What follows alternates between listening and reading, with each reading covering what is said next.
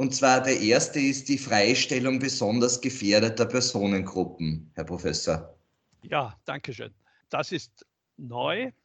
Es geht um Personen, die besonders gefährdet sind, aber nicht krankgeschrieben sind, vereinfacht gesagt. Die werden, äh, wenn sie einer besonderen Risikogruppe angehören, die allgemein zu bestimmen ist, aber noch nicht da ist genau, werden von der Krankenkasse informiert. Äh, sie gehen dann zu ihrem behandelnden Arzt. Der hat dann die individuelle Risikosituation zu beurteilen und gegebenenfalls ein Covid-19-Risikoattest auszustellen. Legt der Arbeitnehmer ein solches Attest dem Arbeitgeber vor, hat er Anspruch auf Freistellung unter Fortzahlung des Entgelts, außer er ist in Bereichen der kritischen Infrastruktur beschäftigt oder er kann seine Arbeit in der Wohnung erbringen, Homeoffice oder die Arbeitsbedingungen in der Arbeitsstätte können durch geeignete Maßnahmen so gestaltet werden, dass eine Ansteckung mit größtmöglicher Sicherheit ausgeschlossen ist. Dazu gehören auch entsprechende Sicherungsmaßnahmen für den Arbeitsweg. Äh, Arbeitgeber äh, werden diese Ausnahmen angemessen zu prüfen haben. Warum? Weil sie nämlich die Entgeltfortzahlung über Antrag von der Krankenversicherung, also im Regelfall von der Gesundheitskasse, ersetzt bekommen. Und die Gesundheitskasse kann natürlich nur bezahlen, wenn keine dieser Ausnahmen vorliegt. Und sonst gefährden sie, wenn sie also diese Prüfung nicht machen, allenfalls ihren Erstattungsanspruch. Äh, Kündigungen sind anfechtbar, wenn jemand diese Dienstfreistellung, also mit Attest in Anspruch nimmt, dann und rechtskonform in Anspruch nimmt, sind sie anfechtbar. Die Freistellungsdauer ist mit Ende April limitiert, außer sie wird durch Verordnung verlängert, längstens bis Ende 20. Ich nehme an, dass diese Verlängerungen kommen werden. Betroffene Dienstgeber, ausgenommen der Dienstgeberbund und ausgenommen solche in Bereichen der kritischen Infrastruktur, weil dort hätten sie ja keinen Anspruch, ja, bei der kritischen Infrastruktur, haben für den gesetzlichen Freistellungszeitraum Anspruch auf Erstattung des geleisteten Entgelts für die Freistellung sowie der Dienstgeberanteile an SV-Beitrag, Arbeitslosenversicherungsbeitrag und sonstigen Beiträgen durch den KV-Träger, durch die Gesundheitskasse. Also der Antrag muss spätestens binnen sechs Wochen nach Ende der Freistellung dort gestellt werden. Die Frist schließt aber meines Erachtens Anträge schon nach jeweils monatlicher Zahlung nicht aus. Ich glaube, dass das auch sinnvoll wäre. Dann gibt es noch Neuerungen zur Sonderbetreuungszeit, die es ja schon vorher gab für Eltern und da gibt es jetzt neue äh, Punkte. Ja, neu ist, dass äh, diese Möglichkeit, diese förderbare Möglichkeit, Sonderbetreuungsteilzeit nach 18b ABRAG zu vereinbaren, auf drei weitere Personengruppen ausgeweitet wurde. Und zwar, das sind Arbeitnehmer, die Menschen mit Behinderung freiwillig zu Hause betreuen. Also wer Menschen mit Behinderung betreuen muss und er hätte zwar eine Alternative, entscheidet sich aber für die freiwillige Betreuung zu Hause, würde auch in diese bis zu drei Wochen dauernde äh, Sonderförderung kommen. Zweitens, Angehörige von pflegebedürftigen Personen, wenn deren Pflege oder Betreuung durch Ausfall einer Betreuungskraft nach dem Hausbetreuungsgesetz, also vor allem die 24-Stunden-Betreuung ist da gemeint, nicht mehr sichergestellt ist.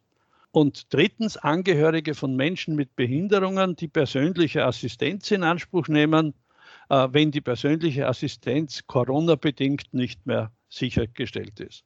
Das heißt, auf die Möglichkeit von Alternativdispositionen kommt es bei Menschen mit Behinderung, bei freiwilliger Betreuung nicht an. In allen anderen Fällen ist die Erfolglosigkeit zumutbarer Alternativdispositionen klar vorausgesetzt. Sehr spannend und äh, etwas noch, es ist schon im letzten Teil vorgekommen, steuerfreie Covid-Bonuszahlungen gibt es ja jetzt dann auch. Das ist ein Zucker sozusagen vom BMF. Ja, dieser, diesen Punkt habe ich deshalb aufgenommen, auch äh, weil es um die Frage von Zuzahlungen geht. ob die schädlich sind bei Kurzarbeit oder nicht. Aber das ist, der Punkt ist unabhängig von der Kurzarbeit, kann aber auch bei Kurzarbeit meines Erachtens genutzt werden. Alle Zuzahlungen und Bonus, Zulagen und Bonuszahlungen aufgrund der Krise sind im Kalenderjahr, diesem Kalenderjahr 2020 bis 3000 Euro steuerfrei und sozialversicherungsfrei. Es müssen allerdings zusätzliche Zahlungen sein, die ausschließlich zu diesem Zweck Corona-Krise-Bewältigung geleistet werden und die üblicherweise bisher nicht gewährt wurden. Also ich kann nicht alte, äh, bisher schon übliche, wenn es auch freiwillige sind, Boni äh, umwandeln in diese. Sie sind nicht nur steuerfrei, sondern erhöhen auch nicht das Jahressechstel und werden auf das Jahressechstel auch nicht angerechnet. Und die Paragraphen dazu finden Sie in der Unterlage. Ja, wunderbar. Und jetzt abschließend, und es passt ganz gut, wir hoffen ja, dass uns nichts passiert in unserem Homeoffice. Aber ich glaube, der letzte Punkt ist dann, es gibt einen Unfallschutz jetzt auch im Homeoffice, den man üblicherweise nur bei der berühmten Ausgangstür äh, genießt. Ich glaube, soweit ich das in Erinnerung habe, je nachdem, ob man hinaus oder hineinfällt bei der Hauseingangstür, bei der Privatwohnung, kann es ja. auch sein, dass man im oder außerhalb vom Unfallschutz ist. Ja. Jetzt verlagert sich der nach Hause. Er kann sich auch nach Hause verlagern. Und es, ist, es ändert sich grundsätzlich nichts an dem, was Sie als Beispiel jetzt gebracht haben am Schluss. Nur beim Homeoffice passt das Beispiel ja normalerweise nicht, ja? weil ich ja die Arbeit im Hause verrichte oder in meiner Wohnung verrichte. Und es ist hochwahrscheinlich, dass die Rechtsprechung äh, Homeoffice-Unfälle ohne dies schon äh, also anerkannt hätte. Aber es ist sehr gut, dass es eine Klarstellung gibt, eine Klarstellung zum Arbeitsunfallschutz bei Homeoffice. Und warum ist die Klarstellung gescheit? Weil es ja schwierige Kausalitätsfragen gibt, die sich bei Unfällen im privaten Bereich, insbesondere auch in der Wohnung, erfahrungsgemäß stellen, wie gar nicht so wenige höchstgerichtliche Entscheidungen zeigen.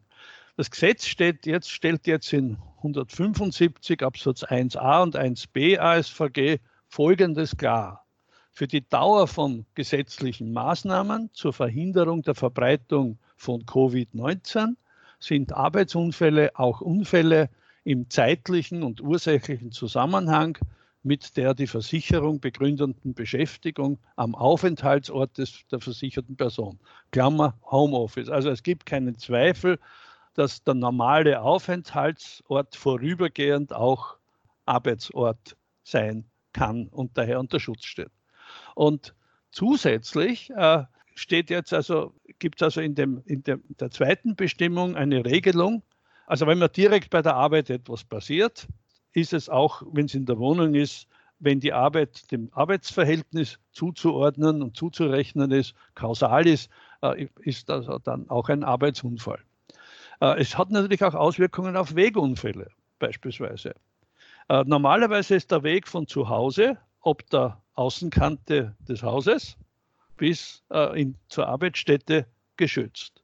Und jetzt ist also auch klar, dass Wege zur und von der Arbeitsstätte, es gibt auch bei Homeoffice bisweilen jetzt äh, Fälle, wo jemand zu Hause arbeitet, aber manchmal doch in die Firma kommt. Nicht? Und diese Zwischenwege sind jedenfalls auch gesichert jetzt, also dienstliche Wege äh, in, in den oder vom Betrieb dann gibt es so Sonderschutzbestimmungen und das sind mehrere Ziffern, die Sie dann in der Unterlage sehen, aufgezählt im Gesetz. Ich bringe es ohne Ziffern, sondern sage zum Beispiel jemand, der zur Arbeit geht, geht zuerst zum Arzt und auf Umweg zum Arzt hat er einen Unfall.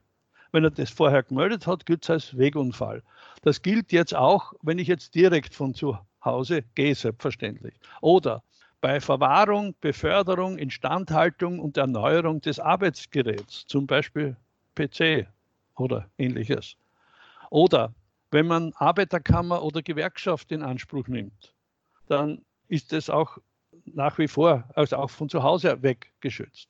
Oder die Befriedigung lebenswichtiger persönlicher Bedürfnisse während der Arbeitszeit, während der Ruhepausen. Da kann sogar das Essen dazukommen.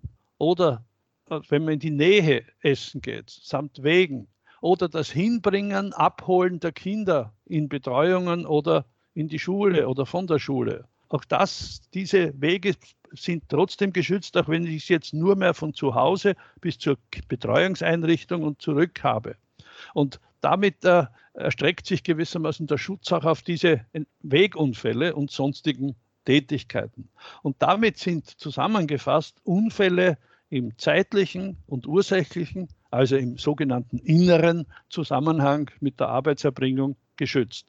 Was ist nicht geschützt weiterhin? Privates wie Schlafen, Aufstehen, Duschen, äh, Waschen, Rasieren, Kosmetik, Anziehen, häusliche Kinderbetreuung. Schwierige Abgrenzung nicht? Äh, zwischen, äh, aber die häusliche Kinderbetreuung ist nicht der, der Teil des Jobs eigentlich, ist nicht private Telefonate oder bloße Außerhauswege für private Einkäufe und Erledigungen. Uns also nicht ums direkt, weil ich bin hungrig geworden, ich brauche für die Pause was zum Essen, ja, ist dann, dass, dass die Einkäufe äh, sind also hier gemeint. Das heißt, es ist nicht alles geschützt, aber sehr, sehr vieles ist geschützt. Es ist natürlich weiterhin so wie in der gesamten Unfallversicherung, dass es oft auf Kleinigkeiten ankommt, ob etwas zum Arbeitsunfall akzeptiert wird oder als Freizeitunfall gewertet wird. Aber ich glaube schon, dass diese Bestimmung äh, vielen Sicherheit bietet, dass zumindest das, was mit der Arbeit zusammenhängt oder mit Arbeitspausen zusammenhängt, dass das grundsätzlich geschützt ist. Ja, das wäre es gewesen. Hoffe, es wird nicht zu viele Unfälle im Homeoffice-Bereich geben, aber es gibt so einen schrecklichen Satz, der Teufel schläft nie. Dankeschön für ja. Ihr Zuhören. Vielen Dank auch meinerseits für die umfangreiche Expertise wieder mal. Ähm, da noch der Hinweis, wir sollten ja alle Unfälle, also risikobehaftetes Vermeiden, verhalten, obwohl sich die Zahlen relativ gut entwickeln in der letzten Zeit. Wir werden sehen, was da kommt. Äh, die Covid-Phase bleibt uns jedenfalls zum Teil noch bis Ende April erhalten. Wer uns auch erhalten bleiben wird im Bedarfsfall, ist hoffentlich der Herr Professor Schrank, bei dem ich mich ganz, ganz herzlich bedanke für diese wirklich vertiefenden Antworten statt immer nur Fragen zu dieser Corona-bedingten Kurzarbeit und auch für diesen extra Teil des Updates. Herzlichen Dank, den Sie uns da geliefert haben.